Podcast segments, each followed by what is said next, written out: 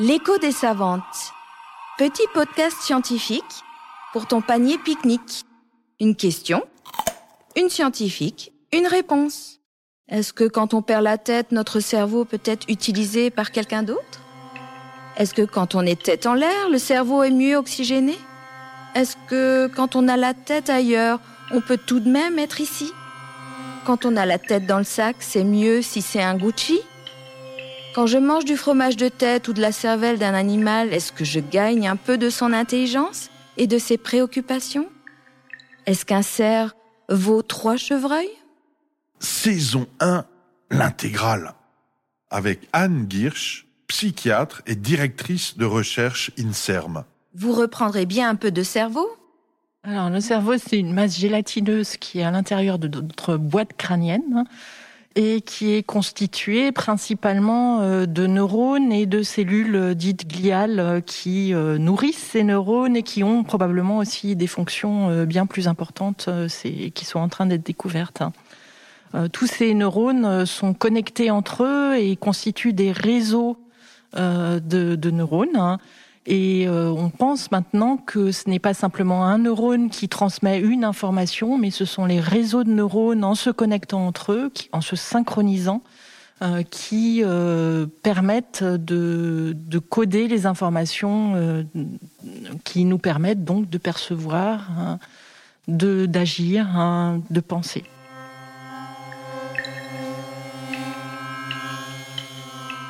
Le cerveau, le cerveau est composé euh, de, régions spécialisées. Euh, même s'il fonctionne en réseau, il y a, euh, on reconnaît quand même encore que il y a des aires motrices, hein, des aires visuelles à l'arrière de notre cerveau. Il y a beaucoup de place pour tout ce qui est perception visuelle. Hein un cortex qui va s'occuper euh, de, des informations auditives, euh, euh, les aires frontales qui vont coordonner, qui ont un, un rôle dans les fonctions dites supérieures où on manipule l'information dans sa tête. Hein, euh, etc., etc. Donc il y a une certaine spécialisation euh, euh, fonctionnelle, hein, donc euh, certaines régions sont plus spécialisées pour certaines fonctions dans le cerveau. Néanmoins, en général, quand on fait quelque chose dans la vie quotidienne, on, on mobilise pas juste une région. On a besoin euh, de plusieurs régions et c'est pour ça que ces phénomènes de synchronisation, de connectivité entre les aires cérébrales dans le cerveau est tellement important pour euh, un bon fonctionnement dans la vie quotidienne. Alors vous me dites, plus gros le cerveau, mieux c'est. Euh, pas forcément. Déjà, euh, les femmes souvent ont un plus petit cerveau et tout le monde sait que ça fonctionne beaucoup mieux chez les femmes. non, je rigole. Euh, j'avais entendu, j'ai pas réellement d'opinion là-dessus, mais ce qui est vraiment très important pour que le cerveau fonctionne bien, c'est une connectivité efficace en fait. Euh, et, euh, et, euh, et je peux lancer une plaisanterie peut-être, mais euh, euh j'avais entendu il y a très longtemps un scientifique dire que quand le cerveau était plus petit, il était mieux aéré. Euh, mais voilà, on, on, a toute cette idée en tête hein, qu'on n'utilise qu'une partie de notre cerveau. Euh, donc euh, avoir un très gros cerveau, c'est pas forcément euh, important, c'est la façon dont on l'utilise qui est important. Alors, est-ce que le cerveau détermine le bonheur hein? Il n'y a pas d'air du bonheur, c'est sûr, hein, mais il y a plusieurs régions dans le cerveau qui sont impliquées d'une part dans la récompense. Hein, le fait qu'on soit motivé et qu'on cherche une récompense dans notre action, il y a des aires qui sont impliquées dans les émotions qu'on ressent. Euh, donc, euh, bien sûr, le bonheur, c'est un sentiment complexe. Hein.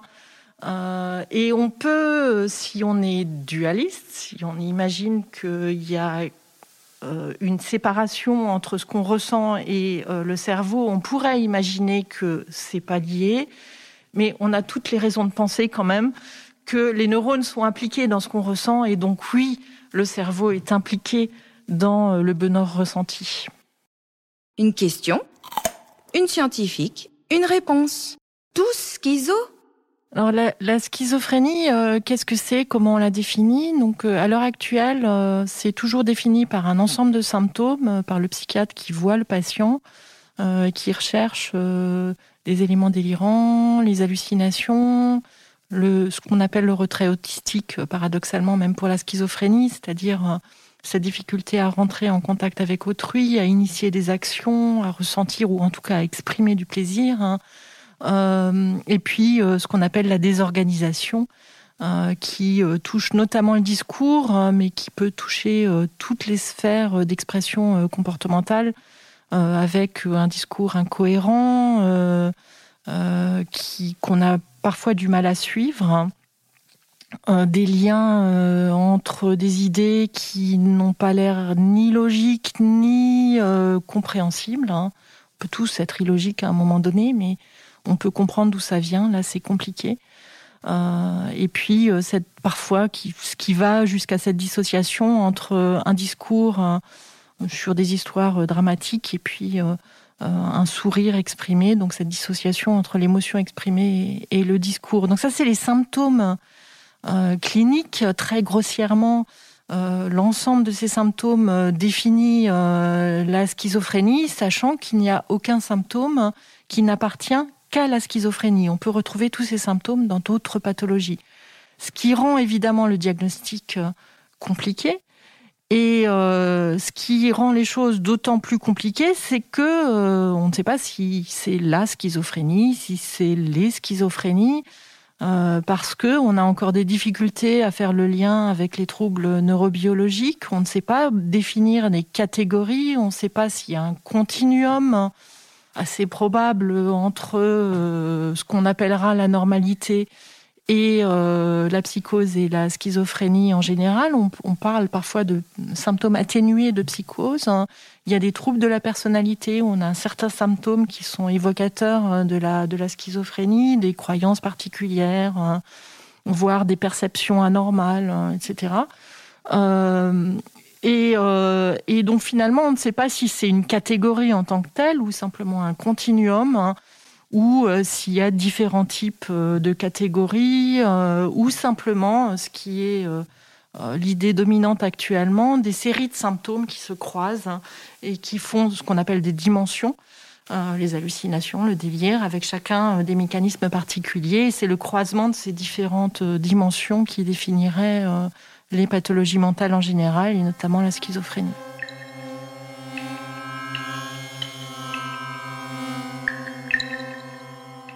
Au, début de la description euh, de la schizophrénie, qui est relativement récente hein, au regard euh, des autres pathologies en médecine, hein, la, description, elle est de la fin du 19e, début du 20e siècle. Hein. Euh, et à ce moment-là, jusqu'à la découverte des neuroleptiques, en réalité, les, patients se dégradaient, euh, leur état général se dégradait assez vite hein, parce qu'ils euh, finissaient par ne plus s'alimenter. Euh, ils pouvaient être très agités et il n'y avait pas moyen de les calmer. Ou, mais souvent, au contraire, ils, restaient sur leur lit et ils mouraient à petit feu. Et, donc leur, euh, leur devenir à ce moment-là était quand même assez sombre euh, et on pensait effectivement qu'on ne pouvait pas guérir de la, de la schizophrénie. Depuis qu'il y a le traitement, depuis qu'on arrive à faire passer euh, tous ces premiers stades terribles aux patients, il arrive dans un certain nombre de cas non négligeables hein, que euh, les patients arrivent à s'insérer euh, dans la société ne n'aient plus besoin de traitement, euh, fondent une famille éventuellement, qu'ils aient ou encore ou non quelques symptômes, c'est pas bien connu, mais en tout cas, l'avenir n'est plus aussi sombre. Dans la schizophrénie, l'un des symptômes les plus connus, c'est les hallucinations. Ce qu'il faut dire tout de suite, hein, c'est que avoir des hallucinations ne veut pas dire qu'on est schizophrène. Ça, c'est important. Euh, les hallucinations, on peut en avoir euh, lors de certaines démences. Hein. Euh, la démence à cœur de Lewy, même le Parkinson. on peut l'avoir évidemment quand on prend des psychédéliques, hein. donc certaines drogues hallucinogènes, les champignons. euh, il y a en fait pas mal de situations où on peut avoir des hallucinations. Il y a des personnes qui ont des hallucinations et ça n'a aucune conséquence sur leur vie euh, quotidienne. Euh, je connais quelqu'un qui voit des petits papillons, qui en est très contente et qui est parfaitement actif dans la vie quotidienne. Dans la schizophrénie, les hallucinations euh, peuvent, euh, selon les cas, être soit euh, un épisode en aigu et puis disparaître. Hein. Et dans certains cas, malheureusement, c'est quelque chose qui est envahissant, qui est parce qu'ils entendent des voix qui les agressent, hein, qui leur disent ce qu'il faut faire, hein, qui conversent entre elles. Euh, qui sont associées parfois à d'autres euh, hallucinations euh, qu'on ne repère pas assez chez ces patients, peut-être parce qu'ils ont du mal à les décrire, des hallucinations visuelles qui peuvent aller d'une simple forme jusqu'à quelque chose d'extrêmement complexe, hein. une personne qu'on voit. et puis il peut y avoir des hallucinations qui touchent à des impressions tactiles, hein, des impressions dans le corps. Donc les, hallucinations peuvent être plus ou moins riches la, façon dont les patients le vivent, le rapportent, euh, est, extrêmement divers. Donc on ne peut pas mettre sans doute euh, toutes les hallucinations dans le même sac, probablement, mais euh, puisque les hallucinations auditives sont quand même très fréquentes, ou en tout cas parmi les plus fréquentes, hein, l'une des façons de comprendre ce que c'est que les hallucinations, c'est de dire que euh, les hallucinations, c'est euh, son propre discours qu'on ne reconnaît pas comme venant de soi. Et ça, c'est quelque chose qui euh, se rattache à un trouble plus général dans la schizophrénie, c'est-à-dire ces troubles du sens de soi, de, pas, qui se traduisent par différents troubles. Donc on peut ne pas reconnaître son discours intérieur. Hein, et euh, en faire des hallucinations. Euh, quand je dis en faire, ça veut dire que c'est pas actif. Hein. c'est comme ça que ça vient euh, en raison des troubles neurologiques, hein, en quelque sorte. Hein. c'est pas, c'est pas, c'est pas volontaire, évidemment. et, et les troubles du sens de soi sont plus générales, c'est-à-dire que d'une part, au niveau le plus complexe, les patients vont avoir du mal à raconter leur propre histoire hein, de façon cohérente, mais aussi euh, ont du mal à se définir eux-mêmes, à, établir des buts de vie pour euh, leur avenir. Hein. Et puis, à un niveau très élémentaire, il pourrait aussi avoir des troubles du soi corporel. Il y a des patients qui vont dire, hein, euh, moi, les limites de mon corps, parfois, ça vous englobe vous. Euh, et euh, ils, vont en fait, ils semblent avoir euh, des, troubles de ces limites corporelles qui sont floues, moins nettes. Hein, qui peut les amener en début de maladie à avoir l'impression d'une dépersonnalisation, d'un sentiment de vide intérieur, hein, d'une terreur hein, à toucher quelqu'un d'autre. Euh, à ne pas se reconnaître dans le miroir non plus. Euh, et euh, c'est donc une constellation en fait de troubles qui fait penser que de façon générale, ces patients peuvent avoir hein, des troubles du sens de soi. Et les hallucinations sont l'un de ces symptômes à ce moment-là. Donc euh, habituellement, on pense que euh, vie entière, euh, il y a un risque qui s'établit entre 0,7 et 1% de la population, avec une hétérogénéité de symptômes et de gravité extrême. Hein. Une question, une scientifique, une réponse. Jeanne d'Arc était-elle schizo? Alors, est-ce que Jeanne d'Arc était schizophrène? Tout ce qu'on sait, c'est qu'elle entendait des voix et qu'elle voyait euh, la Vierge, je crois. Euh, mais c'était à une époque euh, très différente. Hein. c'était une époque, si j'ai bien compris, où les hallucinations étaient valorisées. on pensait que c'était une communication avec avec le ciel et, et, et Dieu. Et euh, c'est quelque chose dont il faut tenir compte quand on interprète hein, ce que c'est qu'une hallucination ou un délire. Hein. Euh, c'est ce qu'on appelle l'ethnopsychiatrie. Si on est dans une culture hein, où on valorise les hallucinations, ou euh, eh bien, quelqu'un qui a des hallucinations ne l'aura pas forcément pour les mêmes raisons que actuellement un patient qui souffre de schizophrénie, sachant que encore une fois les hallucinations ne sont pas ne veulent pas forcément dire schizophrénie. Ce que j'observe, c'est que si on en croit l'histoire qui nous est rapportée, c'est que Jeanne d'Arc a été capable de fédérer des gens autour d'elle et de les amener à la bataille. Ça, c'est pas quelque chose qui est caractéristique euh, de la schizophrénie. Alors, euh, est-ce qu'il y a des schizophrènes euh, célèbres? Les, diagnostics sont toujours évoqués pour certaines personnes dans le passé. Bon, il y a Jeanne d'Arc, mais il y a aussi des compositeurs ou, des peintres. Euh, mais euh, faire des diagnostics rétrospectifs, c'est toujours un peu compliqué. Euh, donc, je ne suis pas certaine que ce soit des schizophrènes. Ça pourrait être aussi des troubles bipolaires ou d'autres diagnostics. Hein.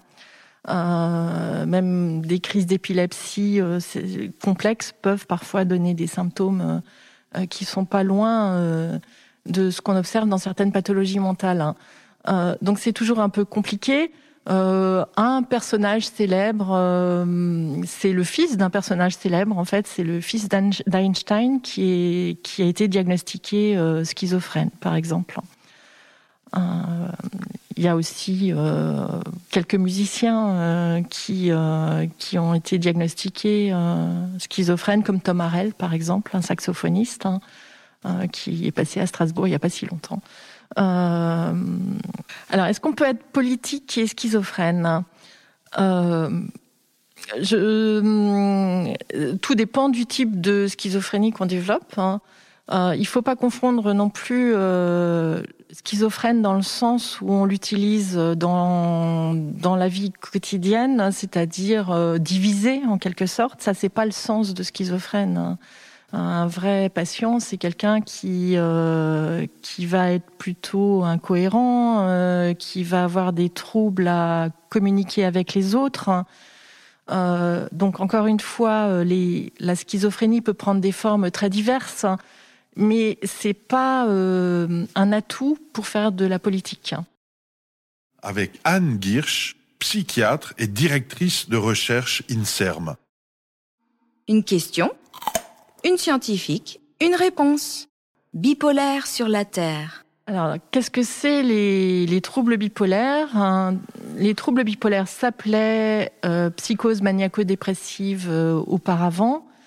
On parle de troubles bipolaires au pluriel parce qu'on identifie maintenant différents types de troubles bipolaires hein, euh, et parce qu'il y a toujours cette idée d'un de deux pôles. Hein entre euh, le pôle maniaque, dont on parlait euh, déjà auparavant, donc euh, l'excitation, qui se traduit aussi par une logorée, des coq à l'âne. aussi, ça peut se traduire par un discours incohérent, mais de nature un peu différente, où on, prend un petit bout d'idée et puis on oblique le discours. Donc ça peut finir par un discours incohérent, mais qui est différent quand même de, de la schizophrénie. Et et puis le pôle dépressif euh,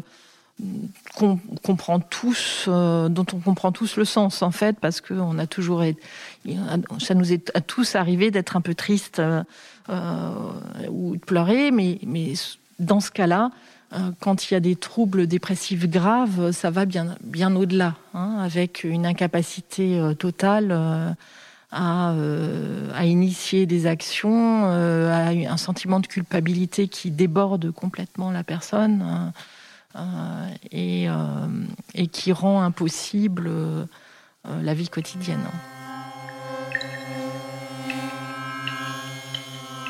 Donc les, les, séries télé suggèrent que les pathologies mentales peuvent être un avantage. Hein.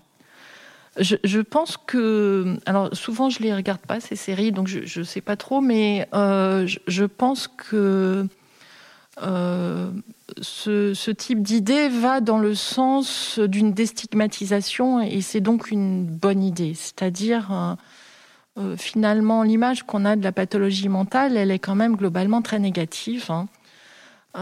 et très justement, les les, individus qui ont ce genre de pathologie revendiquent d'être reconnus par leur père au même titre que n'importe qui, en fait, hein, même s'ils ont des troubles.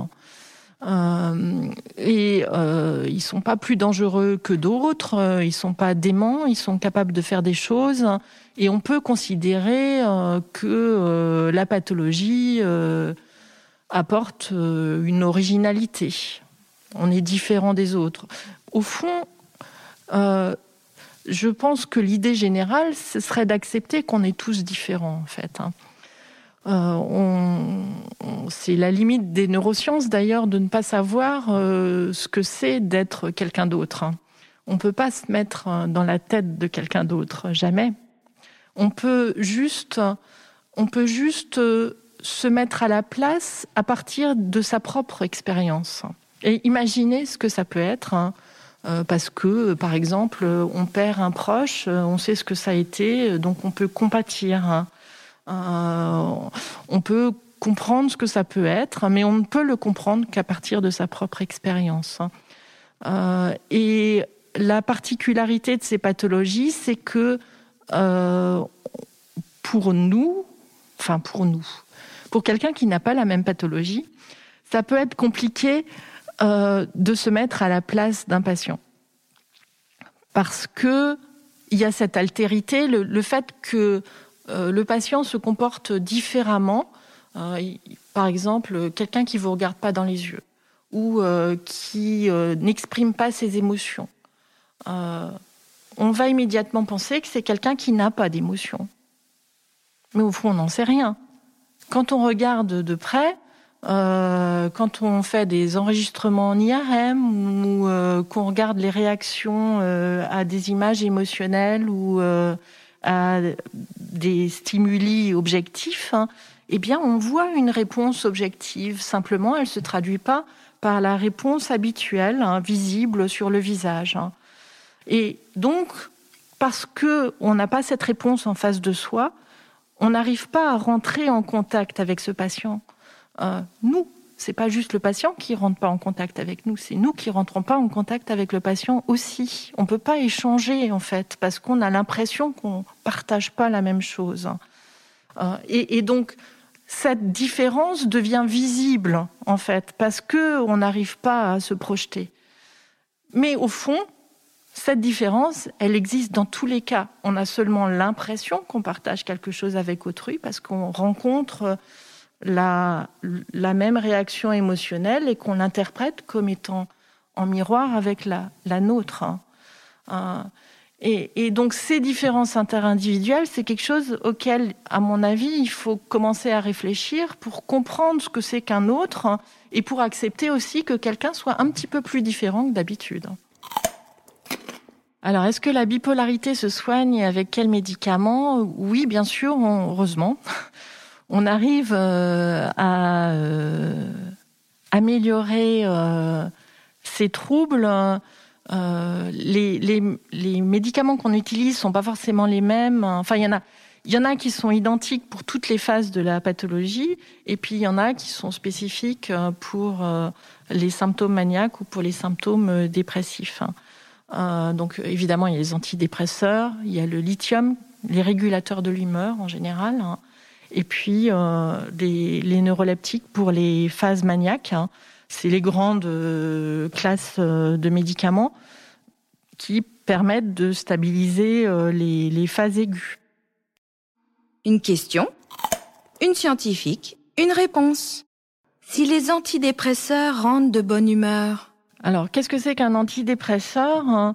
Un antidépresseur, c'est un médicament qu'on prend par voie orale hein, et qui va affecter euh, un certain nombre de neurotransmetteurs euh, dans le cerveau, euh, renforcer ou inhiber certaines transmissions, notamment au niveau de la sérotonine, hein, et qui vont pouvoir, ces, modifications vont pouvoir améliorer l'humeur. Hein, progressivement, hein, puisque malheureusement, il n'y a pas d'effet immédiat. Souvent, il faut attendre 15 jours, 3 semaines pour avoir un effet de ces médicaments.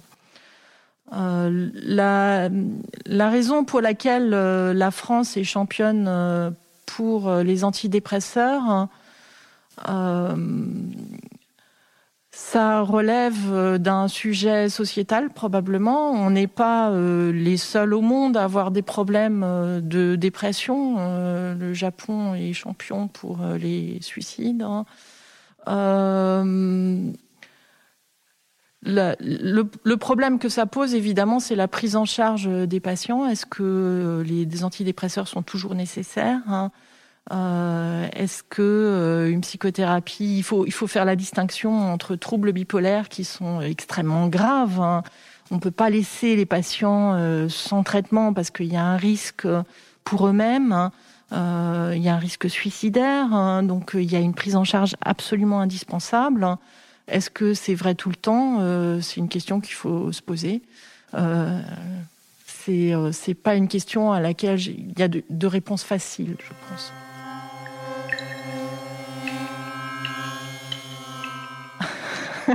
Alors, est-ce que j'ai envie de prendre un antidépresseur quand je suis triste?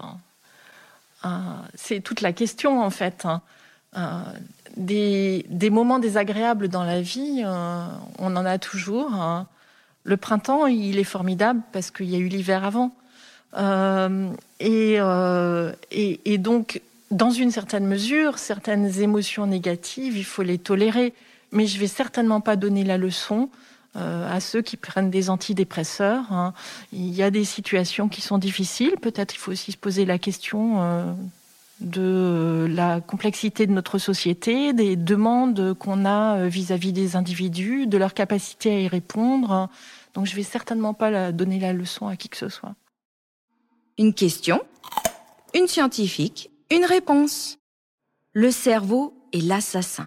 Alors, vous me demandez si une, comment un guide pour euh, être connu euh, serial killer, hein, ou euh, en tout cas n'étant pas responsable de ses actes, hein, pour être en psychiatrie plutôt qu'à la prison. D'abord, je ne suis pas sûre que ce soit une bonne idée. Au fond, il y a des psychiatres aussi en prison maintenant, beaucoup. et et, et puis euh, l'hôpital de psychiatrie, c'est pas rose tous les jours non plus. Euh, par ailleurs, c'est bien aussi euh, d'affronter ce qu'on a fait. Euh, c'est une des questions qui s'est posée, qui se pose toujours à la société en fait. Hein. On voit ces oscillations dans les lois euh, où finalement, à certaines périodes, on se dit il faut vraiment reconnaître qu'un patient n'est pas responsable de ses actes. Hein. Euh, et donc ne pas le mettre en prison parce que c'est pas vraiment lui qui a fait cet acte. Hein.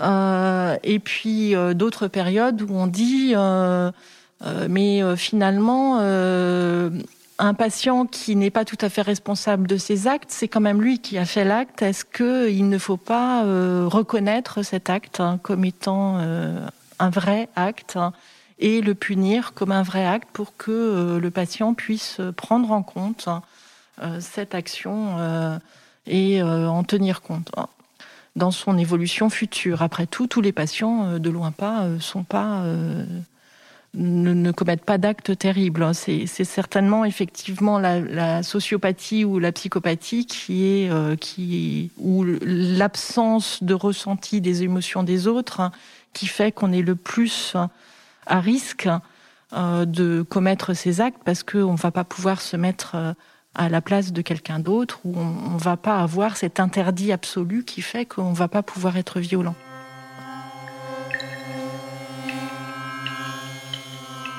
Donc, c'est euh, comment on détermine euh, si quelqu'un est irresponsable euh, dans un cadre judiciaire? Il y a des psychiatres qui sont experts auprès des tribunaux, qui sont spécialisés dans ce type de consultation avec euh, les patients euh, qui sont amenés donc euh, par les autorités judiciaires hein, et qui vont essayer de déterminer si l'acte a été commis sous l'emprise, par exemple, des hallucinations, de la prise d'hallucinogènes, et que finalement on peut considérer que la personne n'est pas n'a pas été volontairement à l'origine de son action. J'aurais voulu être un autiste, Concernant l'autisme, on parle de troubles du spectre autistique. Hein, et euh, les personnes avec autisme revendiquent hein, qu'on ne les appelle pas des patients ou qu'ils n'ont pas une pathologie, euh, mais qu'ils ont ces troubles du spectre. Euh, c'est une manière de revendiquer euh, de façon euh, juste, je crois, qu'on les reconnaisse en tant qu'individus entiers. c'est vrai pour toutes les pathologies mentales. Hein. On n'est pas défini par sa pathologie. C'est ce que les patients disent et ils ont tout à fait raison. c'est aussi ce qui explique l'hétérogénéité des pathologies. Il y a une personne et puis elle a des troubles. Ça viendrait à l'idée de personne de dire qu'un diabétique, c'est d'abord un diabétique. Hein. On ne définit pas quelqu'un par la pathologie qu'il a. C'est d'abord une personne et cette personne a une pathologie. Euh, et, cette pathologie vient en interaction avec sa personnalité, ce qui est une source possible d'hétérogénéité euh, entre patients. Pas forcément la même source. Hein. Euh, la seule source, ça peut aussi être la pathologie elle-même qui, qu'on n'a pas bien défini encore. Il y a peut-être différents types de troubles autistiques, c'est possible. Hein. Enfin, il y en a euh, qui sont évidents euh, parce que euh, pour certains patients, ils vont pouvoir parler très tôt et puis les troubles autistiques du spectre autistique vont se développer après. Et puis pour certains patients, ben, ils ont des difficultés à, parler en fait dès le départ. Hein. Euh, et donc là, ça c'est ce qui fait la distinction habituelle euh, entre différents types de troubles autistiques, par exemple. Euh, voilà.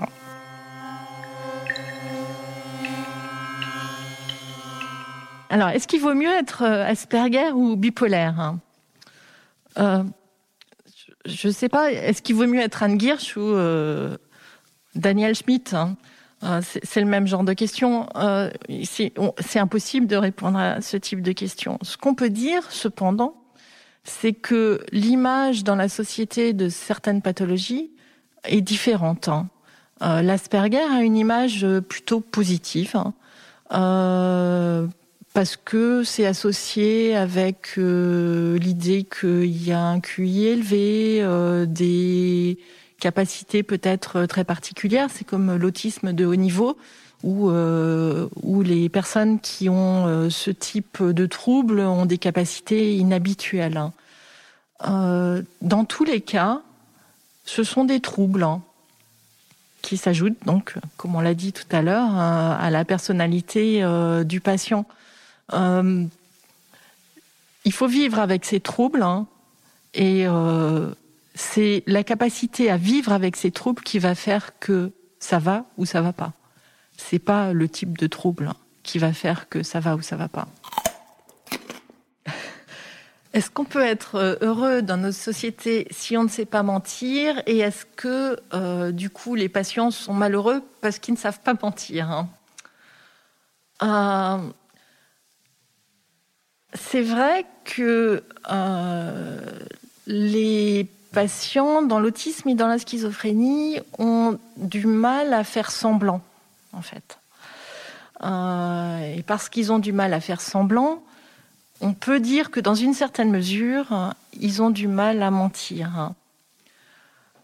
Euh, je trouve que c'est un aspect de leur personnalité qui les rend plutôt sympathiques. Euh, et, et je ne sais pas si on peut vivre dans nos sociétés euh, euh, heureux sans mentir. Hein. La difficulté n'est pas de ne pas mentir, je pense. Hein. La difficulté, c'est de ne pas faire semblant, c'est-à-dire hein, ça, révèle autre chose en fait. C'est cette capacité à, s'imaginer autrement en fait, euh, et à à, jouer en fait, hein. à jouer, qui, qui, est aussi une capacité à comprendre, à se mettre dans la peau de quelqu'un d'autre. Hein.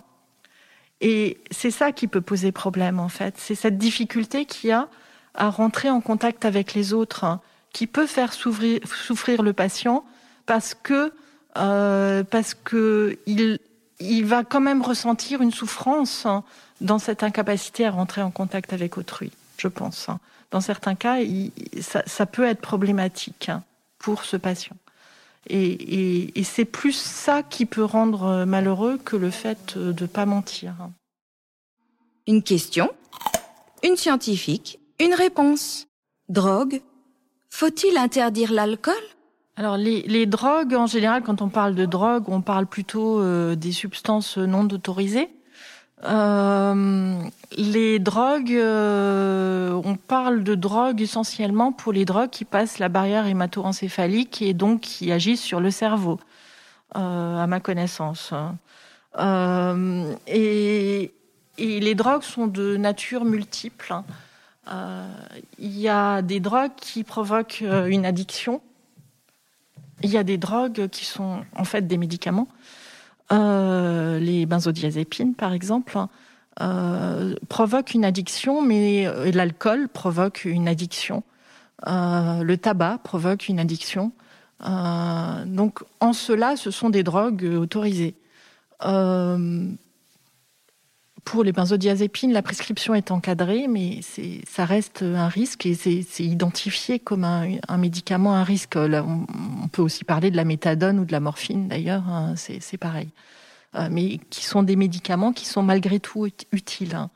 Euh, pour euh, les drogues non autorisées, donc le, problème principal, c'est effectivement euh, l'action sur le circuit de la récompense en fait, hein. euh, et sur le fait que les patients ne vont plus pouvoir s'en passer, vont devoir augmenter les doses, vont rentrer dans un cercle infernal où ils vont, vont plus pouvoir rien faire d'autre en fait. Hein. Euh, et, ça va avoir aussi des effets très directs sur le fonctionnement de leur cerveau. et puis il y a des drogues comme les hallucinogènes euh, les psychédéliques, hein, qui provoquent des perceptions euh, particulières et dont on parle beaucoup actuellement euh, comme des thérapeutiques possibles pour la dépression ou pour le syndrome, le PTSD, le syndrome post-traumatique. Hein. et,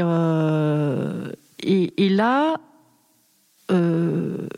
il y a un enthousiasme croissant euh, pour euh, ces drogues-là et ce qui me surprend toujours, en fait, c'est l'image négative qu'ont certaines drogues autorisées et puis l'image très positive euh, du cannabis ou des psychédéliques hein, qui ne sont pas autorisés. Et au fond, moi, ce que je pense, c'est surtout qu'il faut faire plus de recherches pour connaître mieux les effets de toutes ces drogues, hein, pour savoir ce qu'on fait quand on les donne. Hein.